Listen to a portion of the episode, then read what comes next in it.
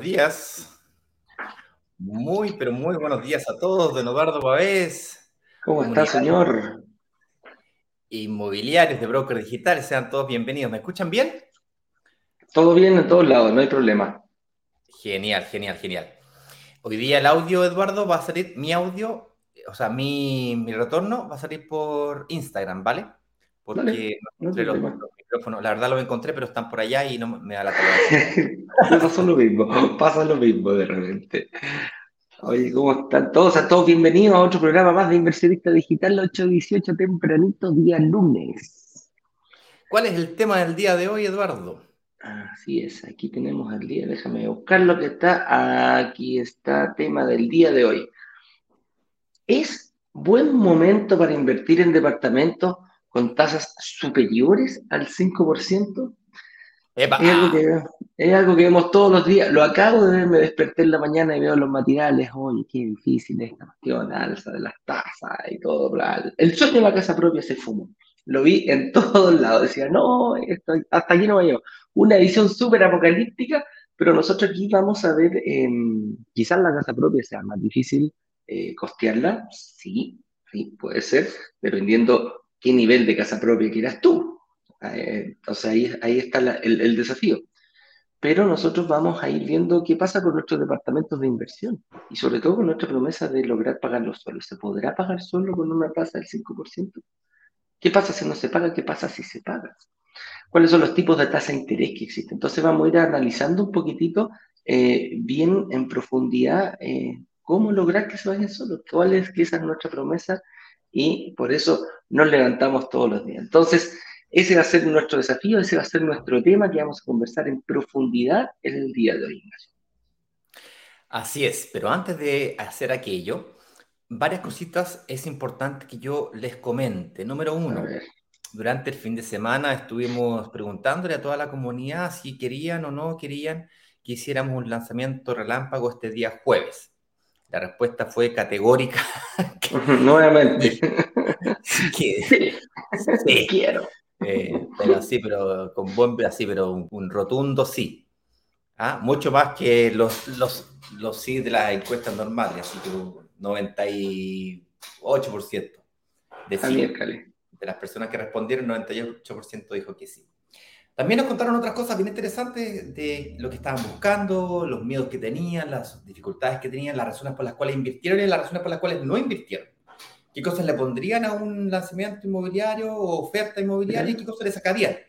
Así que quedó bien enriquecedora la experiencia y todos esos elementos se los vamos a inyectar a la oferta del próximo día jueves, la cual me compromete a negociar con el desarrollador inmobiliario eh, con el que pretendemos hacer este lanzamiento el día jueves. Es un lanzamiento, eh, el proyecto es un proyecto bien interesante, eh, un poco distinto a una inversión clásica tradicional urbana, urbanística, en donde yo lo arriendo por año. es bastante conocido que si tú lo arriendas por noche, por semana, por mes, le sacas más plata.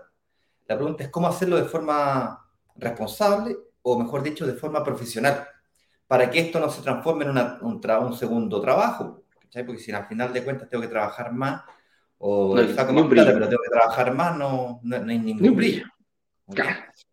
Eh, vamos a hablar sobre eso durante toda esta semana. Vamos a abordar distintos temas de coyuntura, como por ejemplo la tasa de interés, qué variables mover para lograr que aún así con las tasas de interés actuales o inclusive superiores, lograr inclusive que se paguen solo.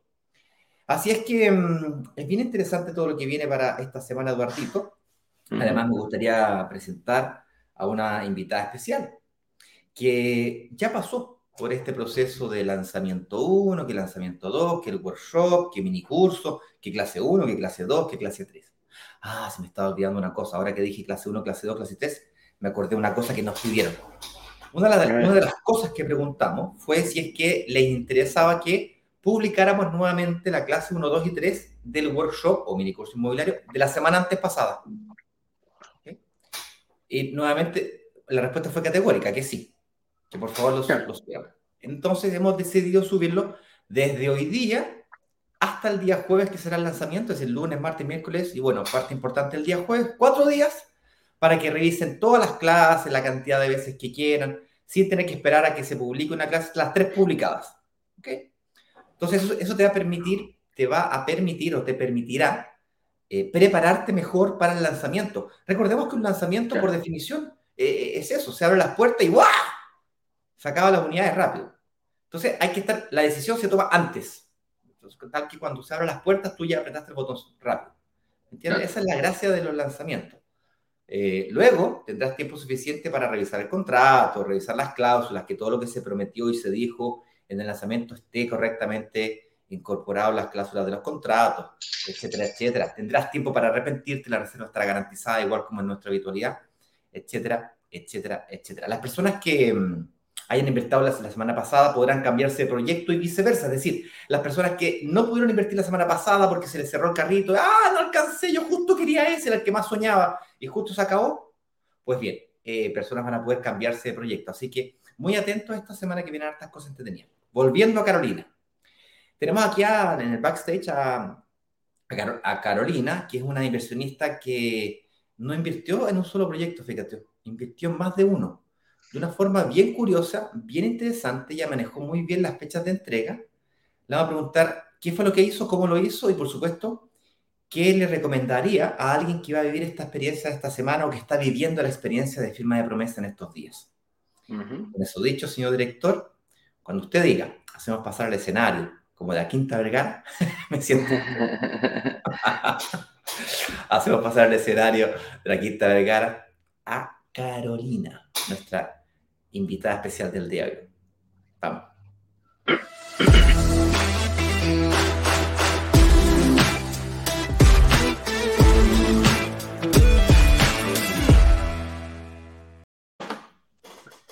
Hola, buenos días. Hola, hola, hola, hola, Carolita, ¿cómo estás tú? ¿Cómo están? Excelente, muy bien. Feliz día lunes. Como día lunes, ¿ah? Feliz. Yo voy a. Me encantan los lunes voy a ir a buscar los micrófonos, o sea, el, audífono, mientras, eh, bien rapidito, Eduardo está silenciado. No te preocupes, ahí estamos. ¿Cómo está, señorita Carolina Sangüesa? Bienvenida a nuestro programa.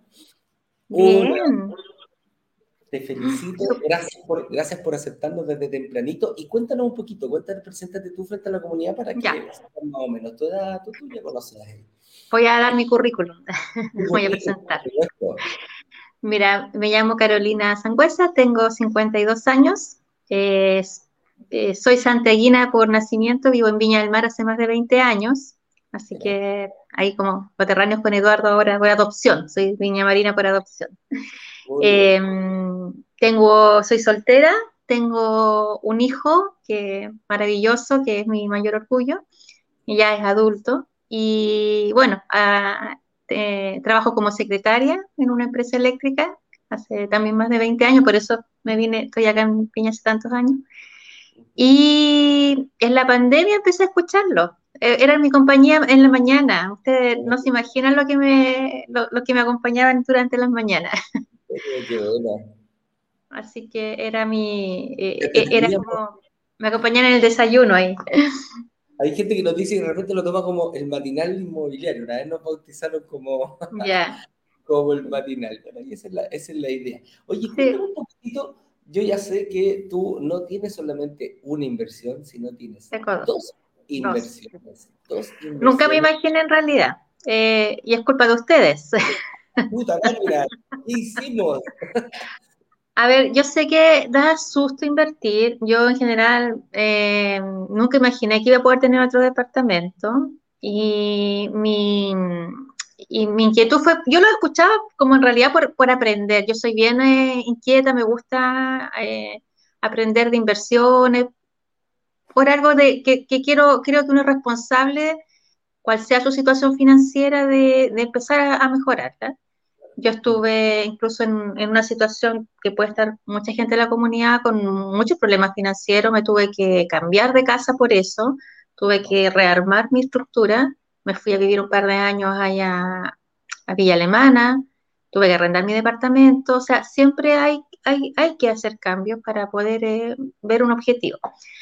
Y después pude, ya cuando me, me, me, estabilicé, pude volver a mi departamento y, y siempre tuve la inquietud de buscar algo para invertir. Y tenía los típicos sustos de que cómo lo hacía, que eh, podía, perder, podía perder la plata si no me daban el crédito. Y ahí entendí con ustedes que ah, hay, hay cláusulas de salida asociada. Eh, la pandemia también me, me, mostró que hay muchos gastos que uno hace que son absolutamente prescindibles. Eh, y empecé a ahorrar, el banco me, me, dio la posibilidad de postergar mis dividendos y eso, eso lo empecé a ahorrar eh, saqué 2-10% eh, y esos lo, también los tenía. Yo dije, si voy a sacar plata de la jubilación, tiene, tengo que invertirlo en algo que me dé tanto más que la jubilación. Ese fue mi, mi, Claro.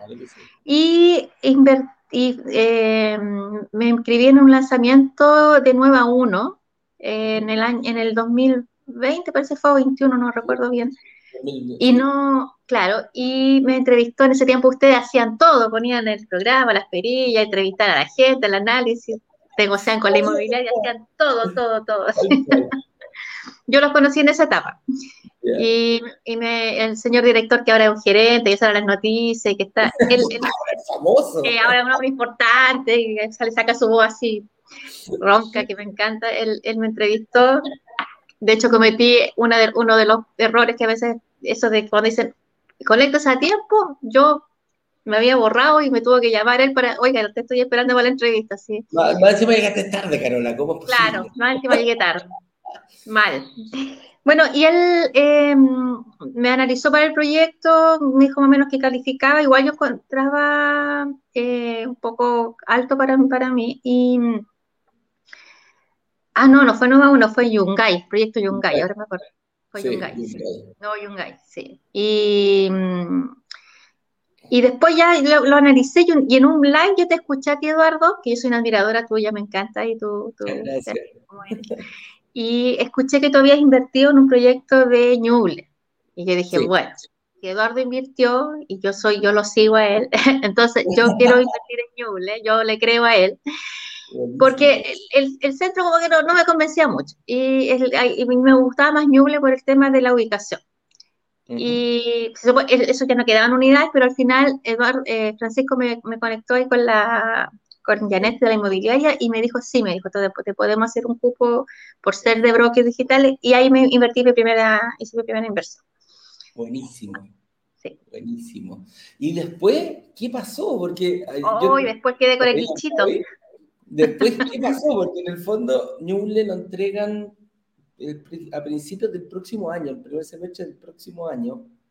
Por ahí deberían estar entregando Ñuble. Claro. Fines de este, principios del próximo, por ahí está, por ahí está la, la, fecha. ¿Y qué pasó? Pues tú dijiste, listo, ocupaste todo tu ahorro. ya, ocupé, claro, ocupé parte de mi ahorro, tenía una cuota media que me, todavía me, estaba cómoda. Eh, y bueno, yo tengo mucho susto a la jubilación, porque eh, yo, ah, bueno, uno de los desafíos que tengo es mi edad. ¿Por qué? Porque yo me siento joven, pero resulta que para el banco no soy tan joven, no puedo pedir un crédito a 30 años, ni a 25, a 20 años. Me pasa lo mismo, ojo, me incluyo dentro de. me incluyo dentro de. Pone de corazón, entonces, claro, somos. Eh, todavía somos aptos para pedir crédito, pero tiene que ser un, un, plazo corto, entonces los lanzamientos no me daban las tablas que daban ustedes de 30 años para que se pagara solo. Ese era mi desafío importante. Entonces, eh, bueno, yo dije, eh, en una eh, opción ustedes hablaron de Saeta con Claudio, y yo dije, bueno, quiero ver si puedo comprar otro para en el fondo cuando jubile venderlo, hacerla, recoger esa, lo que se haya acumulado en rentabilidad y recupero la inversión. Y el segundo termino que se, espero que se termine de pagar cuando ya se pasen los 20 años. esa era mi estrategia.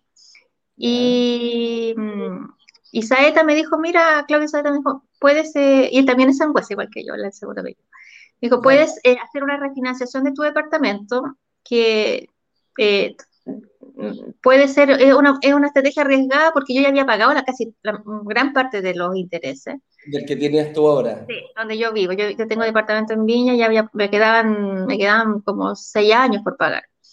Entonces, dijo, puedes pedir un, un, un, fines generales y, lo, y a lo mejor puedes, en lugar de seis, pueden ser diez años y te queda plata en el bolsillo y con eso das el pie para un segundo departamento. Saqué las cuentas, efectivamente eran bastante intereses, pero lo que se gana en plusvalía del departamento compensa lo que pago en, los intereses. Entonces, era claro, estoy aumentando mi, mi, carga de interés por mi departamento, pero en el otro yo no voy a pagar los intereses, lo voy a pagar el arrendatario. Y esa fue mi segunda estrategia. Dije, bueno, es así que eh, había un recolocado, que recolocado es un departamento que el, no se pudo escriturar el, la persona que lo había promesado. Y, y, es un estudio, algo que yo no viviría ahí, es muy pequeñito, eh, pero yo dije, bueno, y usted además en la inmobiliaria aseguraba el arriendo por cuatro años, entonces eh, no, tenía, no, no, lo encontré tan riesgoso y, y, al menos iba a recuperar la, eh, iba, iba, a ganar la inversión con lo que había puesto y, sacando las, tablas de plusvalía sí valía la pena invertir y, compensaba los intereses que estaba asumiendo nuevamente. Buenísimo, buenísimo. O sea que jugaste. ¿Y las fechas de entrega, cómo lo, cómo lo manejaste eso? Eh, mira, bueno, todo esto yo me cambié, me cambié de mi, hice, hice el traspaso del banco a, una mutuaria. Estoy, la niña del banco me dijo, pero ¿cómo te vas a ir? Me encima, me cambié a la mutuaria. Eh, le, expliqué, la estrategia y fíjate que estuvo de acuerdo, me dijo, ¿sabes que está bien pensado? La ejecutiva del banco me dijo, está bien, en ese caso te conviene. Y, claro, me entregan primero en Ñuble y después en un par de meses más me entregan el recolocado de, eh, de ahí de nueva uno. De nueva uno en la Así que, y tú, bueno, y Eduardo ahí, tú también me, me llamaste un día y me, yo estaba igual como inquieta con el tema de las fechas de entrega, como, como lo hacía y ahí me, me diste un poco de tranquilidad, así que ya ayudarla, ayudarla, ayudar siempre. Mira, y en el peor de los casos, eh, ustedes una vez dijeron que yo estoy de acuerdo, es un ahorro. Si el banco no me diera el crédito en uno de los dos, eh, no, no te castiga la inmobiliaria y, y, me devolverían todo ese dinero que yo al final ahorré. con estas cláusulas de salida que hay. Que con las cláusulas de salida, entonces, yo siempre he dicho, en caso de emergencia rompa el cristal, no hay que, hay que tratar de hacer todo lo posible por tenerla. No, claro. Bueno, uno no lo hace para eso, pero, pero no, no, no, hay, no hay una... Yo el otro día, pues, eh, o sea, eh, alguien me habló de una inmobiliaria que le cobraban, claro, le decían, mira, y vemos, lo vamos, lo vamos a revisar, cada, caso a caso, pero eso te está diciendo que te pueden cobrar una, una multa, entonces, no. Hay no que se puede arreglar uno eso. No hay nada seguro, no hay nada seguro por fuera. Oye, qué entretenido. Y, bueno, ya está, estamos claros. O sea, tu hijo me dijiste que ya tenía un hijo grande. ¿Qué edad tiene él? Mi hijo tiene, bueno, yo fui mamá bien joven, tiene 30, 30 años. Él, ya, yo yo le, he hablado a usted ¿eh? y, está como, me dice, mamá, ah, sí me interesa, pero él está como, eh, da boleta honorario, le trabaja, eh, psicólogo pero todavía eh, me dice, quiero estar como bien así como eh, más, más, afianzado para poder, eh, para poder meterme. Yo le digo, pero no importa si al final son, mira, ahorra 200 lucas todos los meses y si no, en el peor de los casos, ya te lo devuelve si es que no. Pero sí, yo le he hablado mucho a usted y lo estoy ahí como motivando para que haga su primera inversión ahí en algún momento. Porque él tiene a favor lo que yo no tengo, que es la edad. O sea, digo, imagínate, a, a, lo, a los 50 años voy a tener tu departamento, o sea, ya pagado. Ojo que el tiempo pasa y no se detiene. Nosotros quedamos ahí y si tú no te subes al, tren de la inversión, mientras antes lo haga para mí, es mucho más factible. Bueno, y entre paréntesis, lo que ustedes además, yo he visto la evolución de ustedes, el, uno aquí siempre se sigue aprendiendo. Y para mí fue una revelación el tema de la recuperación del IVA. Y eso también, eso también me, motivó a, hacer la segunda inversión. O sea, poder recuperar el IVA y poder en el fondo inyectarlo al pie o en el caso mío tal vez acortar los años para poder pagarlo antes. Es una es como un turbo, es una tremenda motivación de Mira, ahí vaya a tener, ahí vaya a tener algo súper importante, vaya a tener una cartita bajo la manga, porque tú me dices, chuta, quizás tengo miedo que a lo mejor no me den el crédito del segundo departamento. ¿Cachai? Ah. Eh, mira, es difícil que digan que no, que no, que no, que no. Lo más probable, el banco siempre dice, mira, ¿sabes qué? No te lo apruebo en estas condiciones, pero si tú pones un poquito más de pie, más de pie. Sí. yo te lo doy. Y ahí tú podés jugar perfectamente con esa cartita bajo la manga que es el IVA del primer departamento. Claro. Eso fue lo que... guardadito y decir, bueno, ya, pues ¿cuánto es? Ah? ¿Cuánto hay que poner a un banco? ¿De cuánto estamos hablando? ¿De cuánto estamos hablando? Ah, tengo plata. Claro. Oye, eh, Carolita, me encantó, me gustó eso que buscaste un recolocado. Em, de repente pasa, ¿eh? tuviste suerte, porque esos son poquitos los que tenemos. Oye, ese fue todo esto el proyecto, los que no, no, no saben, Nueva Uno fue el proyecto por los que salieron en la, en la prensa. Fue, fue el edificio que se vendió así, pero flash. Entonces, eh, fue, como, fue como la, lo, lo, que los hizo saltar a la fama el trampolín. Sí, ese fue, ese fue el primero y no nos querían pasar la, la, primera torre porque yo me acuerdo que esa vez pudimos haber vendido bastante más. Me acuerdo. Fue, y no nos quisieron pasar la segunda torre y ahora la sacamos nuevamente, obviamente con, con, con distintas condiciones, pero, pero ese fue principalmente cuando fueron... Ese, ese departamento, para que sepa, que vean que es verdad lo que, lo que dicen los chicos, que va, eh, las condiciones que ustedes negocian son muy buenas, ese departamento eh, estudio, que yo era un estudio, lo están vendiendo 200 veces más cara de lo que del recolocado, porque el recolocado tú lo compras al precio que, del lanzamiento. Anterior, claro, claro. Está 200 veces más cara. Claro, las mismas, las mismas condiciones, sí. Y ahora fue un poquito más cara. No, pero estuvo, estuvo, estuvo, tremendo. Oye, eh, Carolita, yo la verdad que te agradezco y te encuentro que estáis súper clara y qué rico que, que sigáis con nosotros desde, desde nuestros inicios, ¿cachai?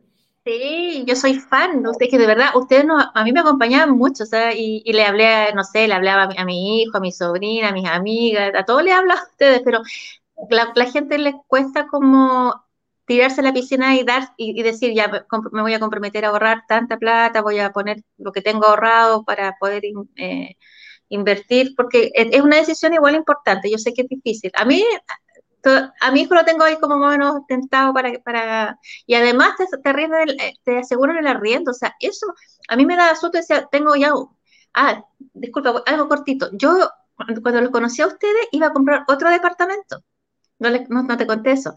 Yo tenía lista, lista para comprar un departamento en una inmobiliaria directa a través de unos brokers, porque a través de los brokers yo estaba buscando y por ahí los llegué era otra empresa broker que tienen varios proyectos en portafolio, los brokers tradicionales, y era un, proyecto que a mí me gustaba bastante, pero eh, no había riendo asegurado, no tenía cláusulas necesariamente de salida. Yo eh, los conocí a ustedes cuando yo estaba justamente ya casi lista, y sabes que me arrepentí del otro departamento. Ah. me eché atrás, último, yo había firmado hasta la carta de compromiso, pero a último hora me eché para atrás. Te amaron, te amaron. Te, te que te gustaron. ¿Y por qué? No, claro, no, obvio, obvio. Mira, la verdad es que sí, perdí ahí, o sea, era una muy, muy, muy buena opción, pero no me... Eh, el paquete completo que ofrecieron ustedes a mí me... Eh, y lo otro que me gustó que estaba al lado del metro, el de usted, el, el de Ñuble, y al, frente están construyendo un mall, entonces yo me, me, yo visualicé que la plusvalía puede ser mucho más alta ahí también.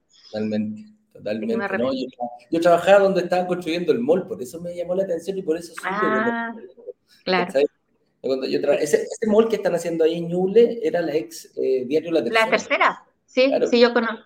Yo, yo, conozco bastante Santiago, sí, yo me, muevo bien. Así que, bueno, ustedes me hicieron desistir de, de mi proyecto, pero siempre tuve claro que quería un, al menos un departamento para cuando vaya a jubilar, porque no quiero ser carga financiera de mi hijo, no quiero o sea, con la jubilación claramente uno no te alcanza para vivir, entonces hay que ver, hay que ver alternativas. Así que los que están pensando o que están ahí todavía indecisos, te dan también la asesoría completa, eh, son súper eh, profesionales, no tratan de venderte porque sí, eh, si no te alcanza para, para, una tipología, por ejemplo, para mí, para el segundo, yo no me quería endeudar tanto, me dijeron, no, mejor el, el recolocado era para un estudio, y, y, la verdad es que está perfecto, o sea, lo que se paga, eh, es súper asequible. Buenísimo, buenísimo. Oye, voy a hacer pasar aquí a Ignacio para que te haga algunas preguntitas también antes que, antes que te vayas. Ahí está Ignacio. Hola, Carolina, ¿cómo, estás? Estaba yo, estaba yo aquí en el backstage escuchándolos atentamente. La única parte de la entrevista que me perdí es, al principio me pareció escuchar que eras eh, secretaria. Sí, trabajo como secretaria en una empresa eléctrica. Qué increíble, eso me hace pensar de que las barreras de entrada son sumamente bajas. Hoy día en Chile tenemos condiciones, pero de repente no nos damos cuenta la, las posibilidades que tenemos de tomar control de nuestro futuro y eso me encantó tu entrevista, la encontré genial, la tienes súper claro, se nota que has estado escuchando ahí. Yo me, lo he visto, todo lo veo casi todos los días y me he visto varios workshops, entonces me, me gusta. Y, y, ojo que tengo una amiga que a ella le cobraban por esa información. Por esa misma pues, información pues. que ustedes dan, le, le, cobraban como 150 mil pesos aproximadamente para tener que pagar. Así que es muy valioso lo que ustedes dan, de verdad. Muchas gracias. Última pregunta. Te quería preguntar si podemos usar tu testimonio, tu historia, para compartirla con otras personas. Tal vez puedas inspirar no tan solo hoy día a las 120, 130 personas que nos acompañan aquí en vivo, eh, para quizás otras generaciones.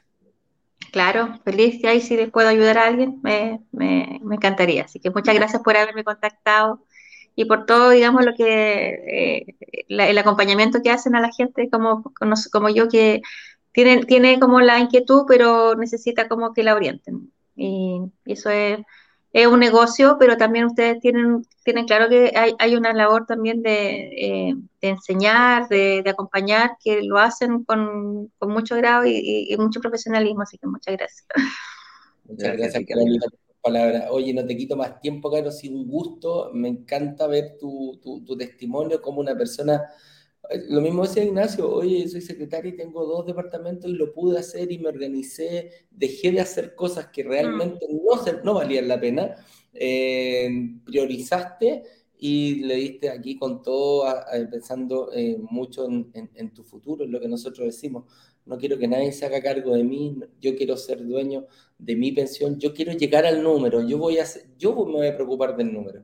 Ojalá el AFP pase a ser una segunda entrada, porque después ya tú ya te hiciste todo lo posible mientras, mientras se podía para eh, obtener una pensión que es, tu principal objetivo el día de hoy. Así que te mando un abrazo, Carolina. Pues, muchas gracias, después de estar aquí con ustedes. Gracias por la invitación. De nada, pues un ejemplo para muchas personas, así que así lo, nos vamos a cargar de decírselo. Eh, las puertas de Broker Digital abiertas de par en par, así que yo creo que nos vamos a estar encontrando ahí para los, para los periodos de, de entrega ya de ambos departamentos. ¿ah? Ya pues, ya chicos. Muchas gracias. Chao, Carolina. Un beso, que estemos bien, abrazo cariñoso. Chao, saludos.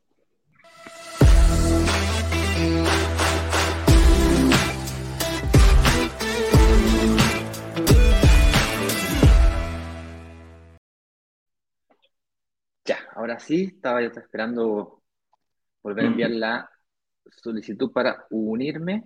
Ahí te, ahí te, ah, ahí, me, ahí me está dando el pase, a ver. Yo te invité, yo te dije, ven para acá. Bueno, bueno, ahí, ahí te entré para adentro. Te entraste para adentro.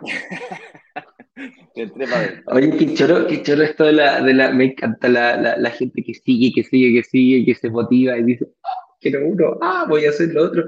Y cómo dan vuelta, cómo dan vuelta, eh, eh, mira que esta chica dijo, oye, voy a sacar un fines generales, voy a ir para adelante, me voy a tener un recolocado, voy a jugar con las fechas. Dijo, clarita, clarita, clarita, clarita. Me encantó la entrevista de la Muy sofisticada la estrategia que hizo, muy sofisticada, no cualquiera la, la sabe hacer. Eh, bueno, tampoco hay que ser físico nuclear ni tampoco tan rápido. Pero hay que entenderlo. Pero hay que entenderlo. O sea, se, nota que ahí pasó por un proceso largo de estudio, de estudio, de estudio, y eso hay que saber valorarlo. Yo creo que ella dio unos consejos ahí súper potentes. Yo les invito a que revisen ahí varias veces lo que ella estuvo comentando para que, si no les hace sentido, lo puedan preguntar eh, durante la, el, el live del día de hoy, que tendremos preguntas al final. Y si no, a todos los canales que tenemos WhatsApp, tenemos Instagram directo, eh, vaya, hay muchas opciones para poder. Hay opciones. Así es. Vamos Oye, vamos. Pues tenemos hartas, hartas, hartas, cosas de la pauta, vamos a ver bien rápido, eh, unos, 20, unos 15, 20 minutos de, de, contenido. Luego nos pasamos a preguntas, ¿te parece? Dale, sí, principalmente aquí es un buen momento para invertir en departamentos con tasas superiores al 5%. tasas, ahí ya eh, puede haber un, un, término que la gente no normalmente no lo maneja. Para mí puede ser una tasa donde yo tomo té, para otras personas que siguen recién integrando, a lo mejor no saben lo que es una tasa de interés. Entonces, Ignacio, ahí explícanos tú eh, rápidamente, principalmente, qué es una tasa de interés para que vayamos sentando la base del tema del día de hoy. Mira, la tasa de interés es lo que las entidades financieras cobran por traer tu plata del futuro al presente. Eso es.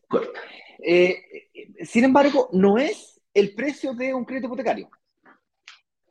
Y hay mucha gente que confunde la tasa de interés con el precio. Quizás estamos acostumbrados a ir a una tienda a comprar una zapatilla y preguntar, oye, ¿cuánto cuesta la zapatilla? Cuando tenemos interés en la zapatilla, preguntamos, oye, ¿cuánto cuesta la zapatilla? Y te dicen el precio. Entonces, cuando estamos interesados en sacar un crédito hipotecario, preguntamos, ¿cuál es la tasa de interés? Y te dicen la tasa de interés. La tasa de interés no es el precio de las cosas, ¿ok? Para que, entonces, ¿qué es lo que es la tasa de interés? Es un costo, el, que es el costo de traer tu plata del futuro al presente. Sin embargo, las entidades financieras, además de la tasa, cobran otras cosas, como comisiones, seguros, impuestos, etcétera, que hacen que el costo total, es decir, el precio real de hacer el ejercicio de sacar un crédito hipotecario, sea mayor a la tasa. Peor aún, es muy fácil jugar con esto puede ser confuso y puede llegar a ser hasta fácil engañar. O hacerte creer una cosa cuando en realidad es otra. Es fácil hacerte creer que la tasa que te estoy dando es baja, pero en realidad te estoy haciendo pagar más porque te cobré seguros y te cobré comisiones de administración eh, o tablas de amortizaciones altas. Y una cosa compensa. Entonces, ¿cómo arreglamos este problema? Y ahí nació el mercado chileno, para que no tengas que estar calculándolo tú, que puede ser complejo, o sea, quizás alguien como Carolina Sangüesa, que ya se, mamó cuántos live, cuántos cursos, a lo mejor lo puede calcular. Pero la mayoría de nosotros no, o sea, es difícil de calcular. Entonces salió al mercado hace unos años atrás por ley una cosa que se llama CAE o carga anual equivalente, no el CAE de, la, de, los créditos estudiantiles, no, me refiero a la carga anual equivalente, que es una tasa de interés, eh, no es una tasa, es una tasa es un ratio financiero, la verdad, no es ni siquiera una tasa. Bien, es la tasa KL, le llaman, pero se confunde con la tasa de interés, que es, un ratio financiero que incluye la tasa de interés junto con todos los otros costos, todos los otros costos, y te permite comparar entonces dos cosas, ¿ok? La, dos eh, productos financieros. Yo tengo un crédito hipotecario a una tasa CAE del 5%, a 30 años de 100 millones de pesos y los mismos 100 millones de pesos a 30 años en el producto B, una tasa cae del 5,5, el del producto A es más barato que el del producto B. ¿Ok? Entonces, o sea, ese, ese, es el costo final, como, como, como tú dijiste, el mismo precio de la zapatilla, ahí ya puedo comparar la zapatilla en dos entidades distintas. Correcto, entonces si tú quieres preguntar el precio, no me preguntes la tasa de interés, pregúntame por lo menos la tasa CAE que no es una tasa de interés, es un ratio financiero que incluye la tasa de interés con todos los otros costos. ¿Ok? Perfecto. Ahora bien, con eso dicho, último comentario acá, y esto es muy importante y es extremadamente sencillo. El costo total de un crédito hipotecario no es la tasa de interés CAE o anual, sino que es el costo total del crédito. Me pagaste, me pasaste 100 millones de pesos, terminé pagando 130 millones de pesos, el costo total del crédito son 30 millones de pesos. Así es simple. ¿okay? Como, como dice nuestro socio eh, en Caribe, Juan Carlos Ramírez, como le gusta a mi mujer. Matemática simple. ¿Cuánto me pasaste? ¿Cuánto terminé pagando? Si me pagaste 10 millones de pesos, te terminé pagando 12 millones de pesos. Después de que haya pagado todas las cuotas, voy a terminar, terminaré pagando, tiempo futuro, terminaré pagando, si es que lo hago, eh, terminando de pagar todas las cuotas, 2 millones de pesos más. Es decir, el costo total del crédito son 2 millones de pesos. Si el costo total del crédito son 2 millones y yo voy a obtener un descuento o una ganancia mayor a 2 millones, entonces no importa el CAE, no importa la tasa, lo que importa realmente el costo total del crédito sea inferior a la utilidad o ganancia, ingresos totales que yo voy a tener en el mismo periodo. ¿Me explico? Eso es lo que realmente importa. Entonces tenemos el CAE, que es la carga anual equivalente, y tenemos el CTC o costo total del crédito. Estas dos son las cositas que tú tienes que mirar. Ahora, yo, yo entiendo que los ojos se nos van a la tasa de interés. Entiendo también de que la tasa de interés es un componente del CAE y consecuentemente el costo total del crédito muy importante. Es por eso que profundicemos sobre la... Perdón. ¿No? normal, por favor, porque después los editores se vuelven locos tratando de... se cambió solo, fíjate. te decía yo de que entiendo que la tasa de interés es un componente importante del CAE o cargo anual equivalente y consecuentemente esto afecta el costo total del crédito. Entiendo también que en todas las noticias aparece que la tasa de interés, que la tasa política monetaria, ¿qué es esta tasa política monetaria? ¿Y, cómo eso me afecta a mi crédito hipotecario? Por lo tanto, vamos a profundizar sobre los tipos de tasa de interés que existen para que entendamos bien eh, cómo jugar con ellas y cómo administrar para poder eh, utilizar unas en un momento del tiempo u otras en otro momento del tiempo. ¿Le parece? Sí, ahí están súper importantes y vamos a enfocarnos principalmente en, en, tres. Son tres los tipos de tasas que se manejan eh, normalmente en la banca. Así que vamos a partir por la primera, que es la más conocida, que es la tasa fija. La tasa fija, como lo dice su nombre, es una tasa que se fija desde el primer momento, desde la primera cuota del crédito hasta la última, es, va a ser siempre la misma tasa, no va a tener ninguna variabilidad durante el tiempo. Y aquí es donde pasa a ser importante eh, cómo, lo, cómo yo lo negocio con el banco. Y principalmente es cuando tú ya llegas a precio con el banco, tú eh, te dan el crédito hipotecario, quedaste de acuerdo con la cantidad de pie y el banco dice, ok, yo te voy a financiar lo que tú no estás poniendo de este valor del departamento. Y aquí, eh, esta es la que conocemos siempre, oh, que va subiendo y ahí donde va a nuestro título está llegando al 5%, 4,5% y sigue subiendo, esta cuestión está en alza. Y eso es principalmente lo que podemos hablar de la, de la tasa fija, porque la verdad que no tiene como ninguna otra ciencia eh, el, explicar lo que es una tasa fija. Yo creo que la mayoría de las cosas que nosotros hemos, eh, cuando hemos invertido, la mayoría de las personas siempre van por esta tasa fija, porque saben cuánto va a ser desde la cuota 1 hasta la cuota 360 el valor de la tasa que te, que te dio el banco y que ha firmado por contrato. Cero posibilidad ni de subirla ni de bajarla en ese crédito. La tasa fija, fija es, y quien asume consecuentemente el riesgo de movimientos de tasas de política monetaria o el costo del dinero aumentar o disminuir frente a las diferentes variables de macroeconómica que existen en diferentes periodos del tiempo, por, 20, por, 15, por 10, 15, 20 o 30 años, no eres tú, es el banco. Lo que sí en Chile utilizamos UF más la tasa, es decir, el riesgo de inflación que es la espalda del inversionista o del deudor en este caso, y solamente el riesgo de tasa cuando la tasa es fija queda en espaldas de la entidad financiera. ¿Ok? Ahora en Chile, salvo el año pasado, los últimos 30 años la, tasa, la inflación en Chile había estado entre el 3, el 2 y el 4. Básicamente la, la meta del Banco Central es tener una inflación controlada del 3% con un, un, punto porcentual de variabilidad. Puede ser, entonces, por lo tanto, un 2% o un 4%. En ese rango se maneja la inflación. Sin embargo, el año pasado fue, una inflación de 7,2%. Por cierto, prácticamente el planeta completo sufrió de ese problema. Eh, y la razón de eso es por la pandemia. La pandemia trajo escasez de todo tipo de productos, disminución en producción de todo tipo de materias primas y consecuentemente la escasez de las cosas hace que los precios de las cosas suban. Además, se aumentó los gastos públicos para poder compensar eh, el, chaparrón. En algunos países aumentaron el gasto público y otros aumentaron el gasto público y además liberaron fondos privados, como en el caso de Chile. Entonces, eso hizo que hubiese mucho capital y mucha, mucha plata circulante, mucha, hay mucho circulante, y cuando hay mucho circulante hay más presiones inflacionarias. Entonces, no es tan solamente la culpa de un factor el que haya inflación o no. Y el Banco Central, como, como principal objetivo, es cuidar de la inflación en Chile. Y ya lo dijo en su última mm, reunión de política monetaria, que han fijado una tasa, una, una, una regla, o sea, las decisiones que irán tomando están con un objetivo a dos años, no a un año, a dos años, para volver al, a, la, a la inflación que, que, estábamos acostumbrados a tener anteriormente.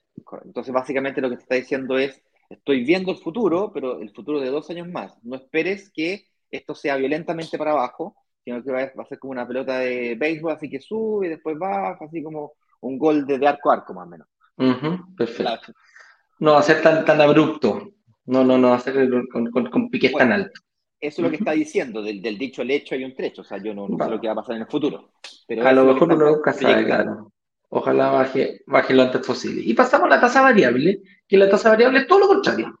Aquí la, tasa variable no tiene nada de fijo. Aquí la tasa variable principalmente se, se va a ver año a año. El banco eh, toma la variabilidad y te da un año una tasa.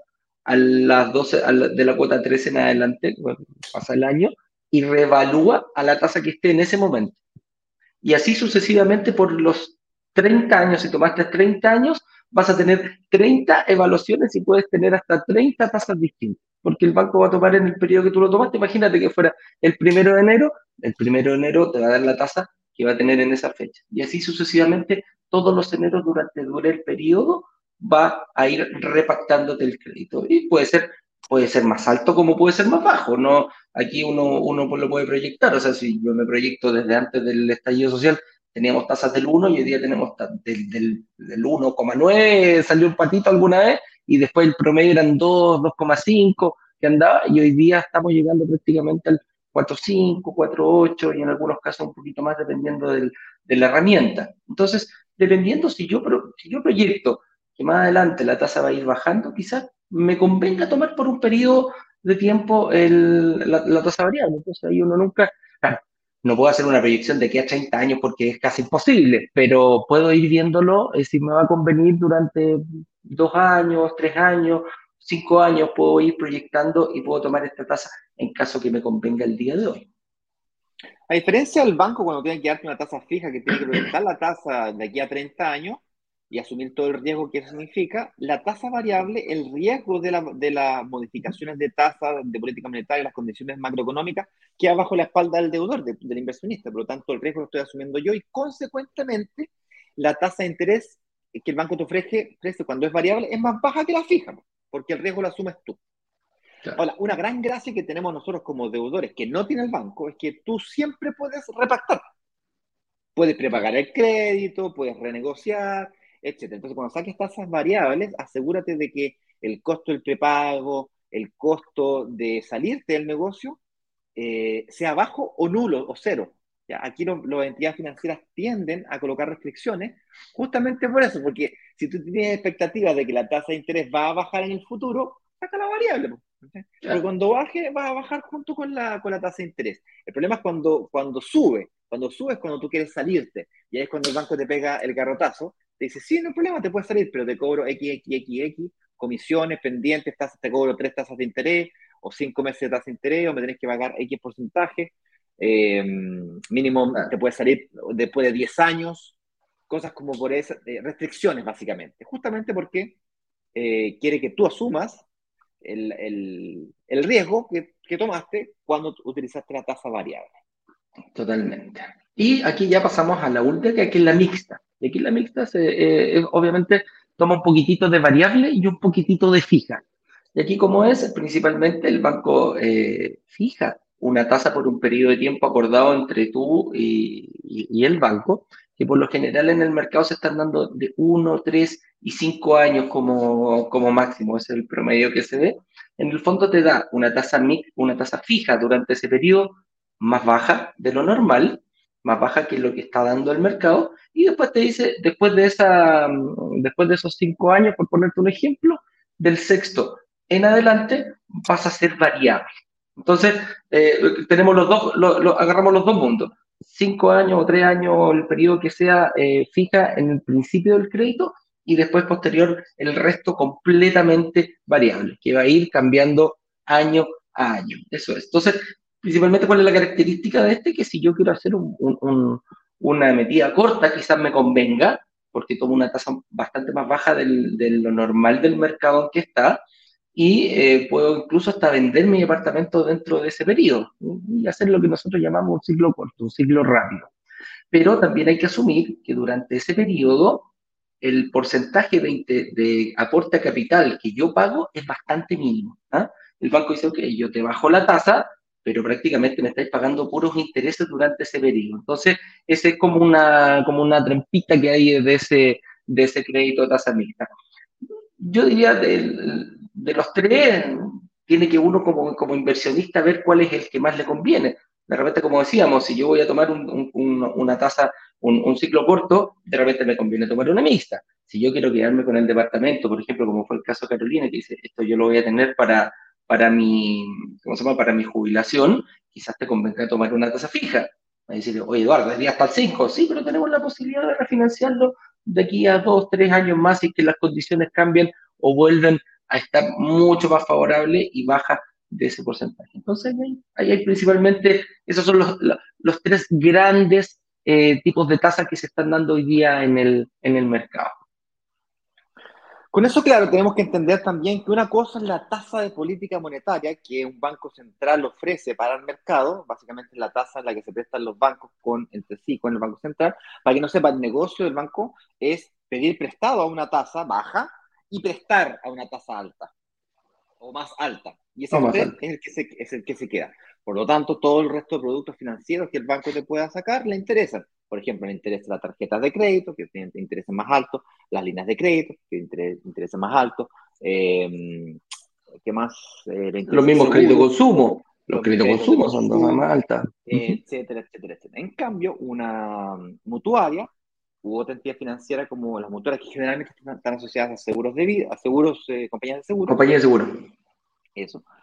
Eh, no tienen este producto. Entonces le interesa solamente colocar la hipoteca. El banco o entidades financieras como el banco, por ejemplo, le interesa colocarte la hipoteca para sacarte otros productos financieros como la cuenta corriente, créditos de consumo, tarjetas, líneas de crédito y otros. ¿Vale? Vamos a hacer un poquito más rápido, Edu, porque... Sí, vamos más rápido, ya estamos. Aquí hay otra pregunta que dice, ¿aquí se debe que suba o baje la tasa de interés? Principalmente, y también ya lo comentaste, lo hiciste un pincelazo por ahí.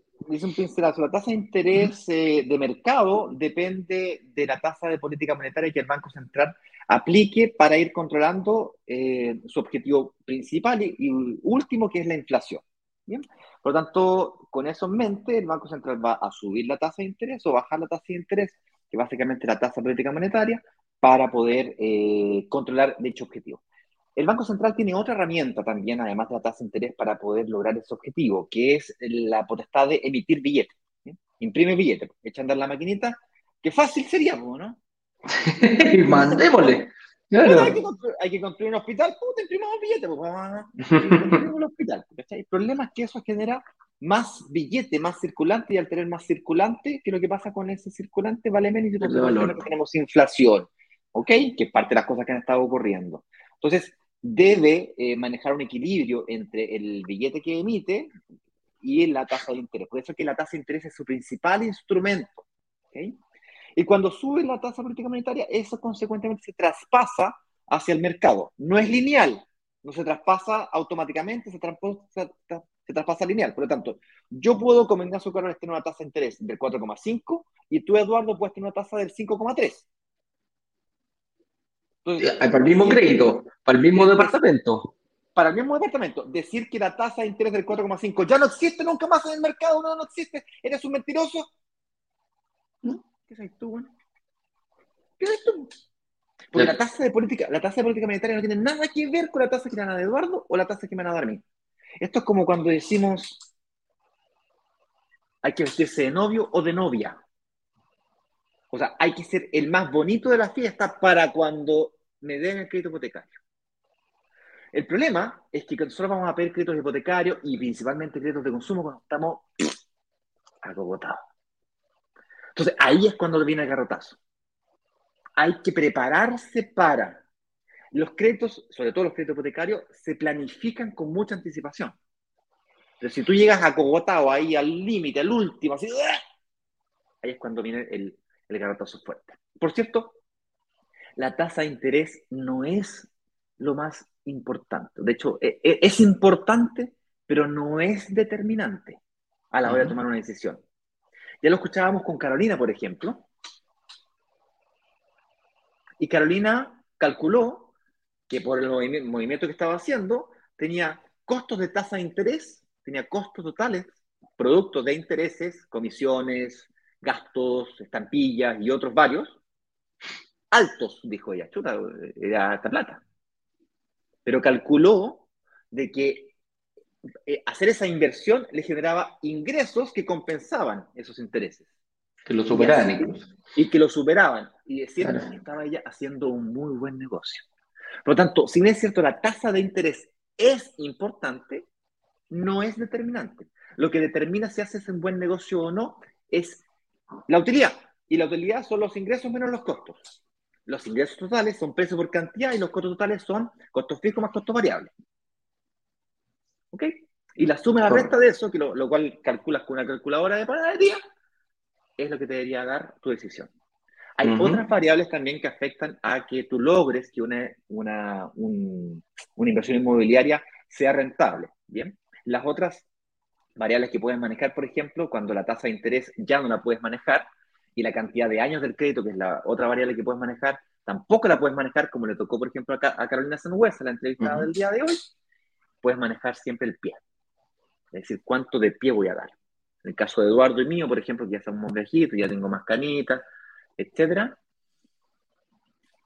Yo sé que no se nota, yo sé que no se nota. yo no sé, a mí no sé de qué me hablan, yo, cada uno con sus cachitos. Pero es verdad, nosotros ya no nos prestan a 30 años. Por lo tanto, nosotros compensamos por un pie mayor. mayor. Un pie el mayor. pie mayor hace que tú tengas una capacidad de ahorro mensual mayor, que haces un esfuerzo mayor, ok, es más difícil, sí, pero no es posible. Y además, cuando tú das un pie mayor, se te, produce una diferencia entre arriendo y dividendo más alta. Diferencia que puedes utilizar perfectamente para abonar a deuda y consecuentemente bajar la cantidad de años todavía. Es decir, en vez de pagar a 20, pagar a, 20, a, 15 o a 12 o a 13 años, pagando todavía menos intereses. La cantidad de años es relevante, pero tampoco es determinante. Tampoco es determinante. Bien. Porque yo puedo sacarlo a 30, si después logro que la diferencia entre el arriendo y el dividendo sea mayor y utilizo esa diferencia para abonar a deuda, entonces no estoy pagando a 30, estoy pagando a 25, a 20. a, 20. Entonces, esos son algunos, algunos otros factores, sí, algunos otros factores. Oye, vamos a preguntar y respuesta, amigo mío. Señor director, cuando usted quiera, pone la cantidad de preguntas que sea. Ojo, el señor director ya contestó muchas, estas son relevantes que él piensa que pueden eh, compartir y, y ayudar a todos. La gente de Instagram en el box de preguntas también se quiere hacer un par de preguntitas. Jorge López nos dice, ¿conviene comprar departamentos con tasas del 5%? O sea, para mí, conviene, sí, conviene comprar departamentos con tasas del 5%. Mira, si hacemos los cálculos y se pagan solos, yo no tengo ningún problema y por eso estoy apostando. Ya también hice, voy a tener, voy a tener que sacar créditos ahora de inversiones que hicimos el año pasado. Eh, y quizás lo más probable que vaya a tener que dar quizás un poquito más de pie, pero tengo que llegar a calcular y que se me pague solo. Si se me paga solo, no tengo ningún problema, voy e incluso puedo pensar un poquitito más allá. Digo, ok, las condiciones por lo general, todos los economistas en este momento dicen que de aquí a un par de años más va a, a mejorar. Entonces también tengo la posibilidad incluso de refinanciar en ese momento. Para mí, eh, sí conviene. El otro, la otra variable que tienes que considerar, Jorge, es que si bien es cierto las tasas de interés han subido, los arriendos también han subido. Y mm. mucho. Ese es otro punto. Si bien es cierto, ¿me subió, ¿me subió la tasa de interés? Sí. ¿Eso hace que el dividendo sea más caro? Sí. Pero lo que importa aquí es la diferencia entre el arriendo y el dividendo. ¿Y los arriendos subieron? Sí. Sí. Si todo subió, más o menos que quedaste medio indexado. La pregunta es qué subió más. ¿El arriendo subió más o el dividendo? Hay, varias variables que afectan. Entonces la tasa de interés, insisto, es importante, pero no determinante. Estamos hablando de tasa, tasa cae hasta alto del partido, por cierto, no, no más de, la tasa de interés pura. Así es. Pero entiendo la pregunta. La respuesta a tu, a tu, pregunta es, depende de las variables que tú sepas manejar y yo sí invierto. Mi mujer invirtió en un proyecto el año pasado eh, perdón, el año antepasado, el 21 en diciembre eh, del 2021, un año atrás, un año o tres meses atrás, con una tasa del 5,6%. Cuando las tasas estaban en, tasa de política monetaria, estaban por debajo del 3%. ¿Pero cómo? Y se le paga solo. Te lo puedo demostrar. Eh, el día viernes fue que compartí la pantalla. Me parece que fue el día viernes o el día jueves.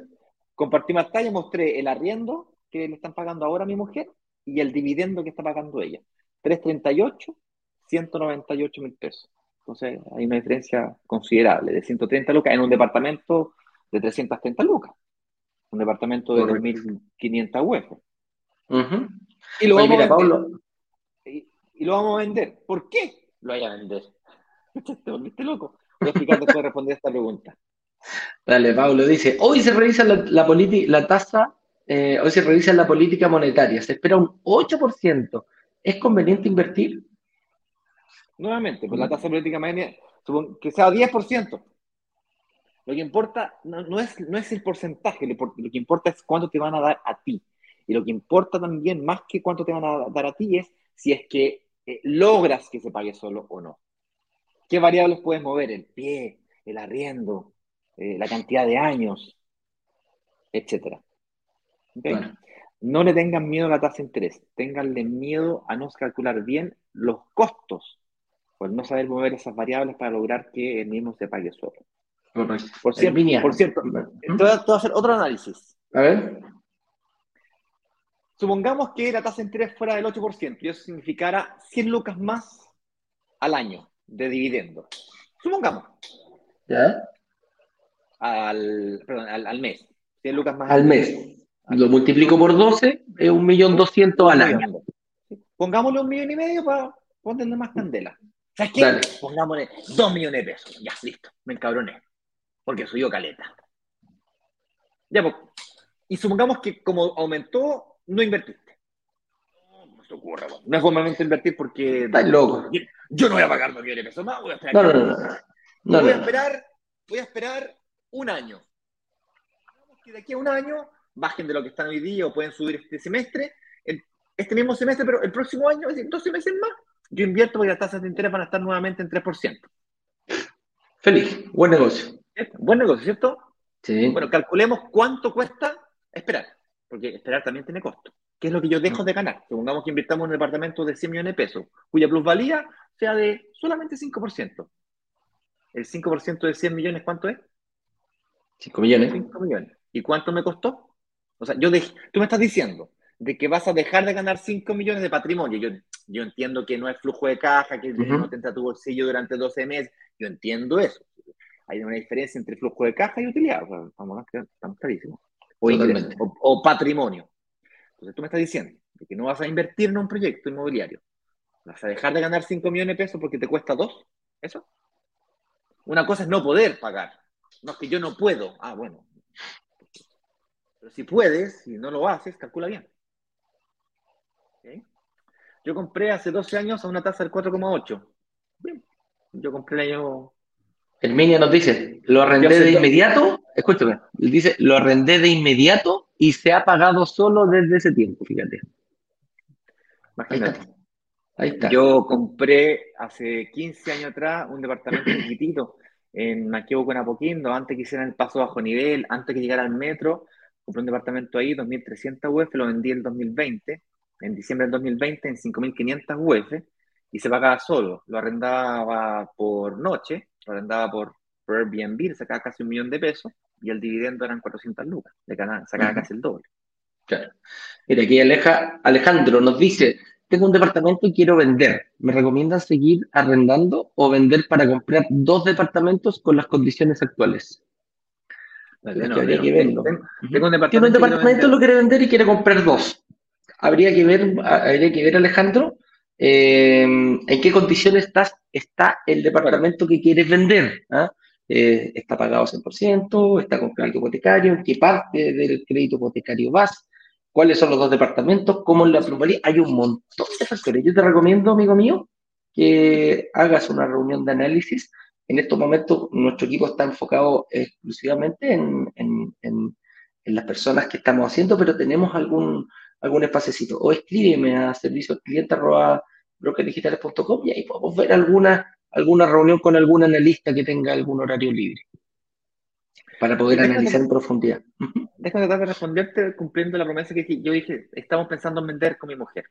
Es un departamento que hoy día está costando 2.500 UF, supongamos que lo vendamos rápido en 2.300, ese departamento lo compramos en 1.600 UF, aumentó 800 UF, aumentó un poquito menos de 1.000 UF, menos lo, menos lo que dimos de pie, tenemos como 1.000, 1.200 UF metidas. Supongamos que cerremos en 1.000 UF de patrimonio que tenemos metido en ese departamento. Lo vendimos, lo, vendiéramos este año, podríamos comprar dos departamentos al contado con 500 UF de pie, que es equivalente a un departamento de unas 2.500 UF, que es básicamente lo mismo que tenemos hoy día.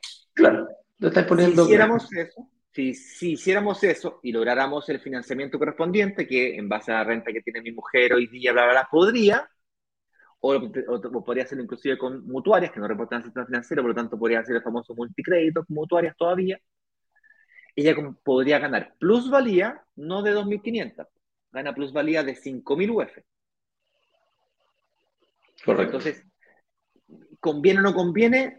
hay que mirarlo despacito, pero puede ser que sí, en la medida que hayas logrado construir un patrimonio que te permita pegarte ese salto.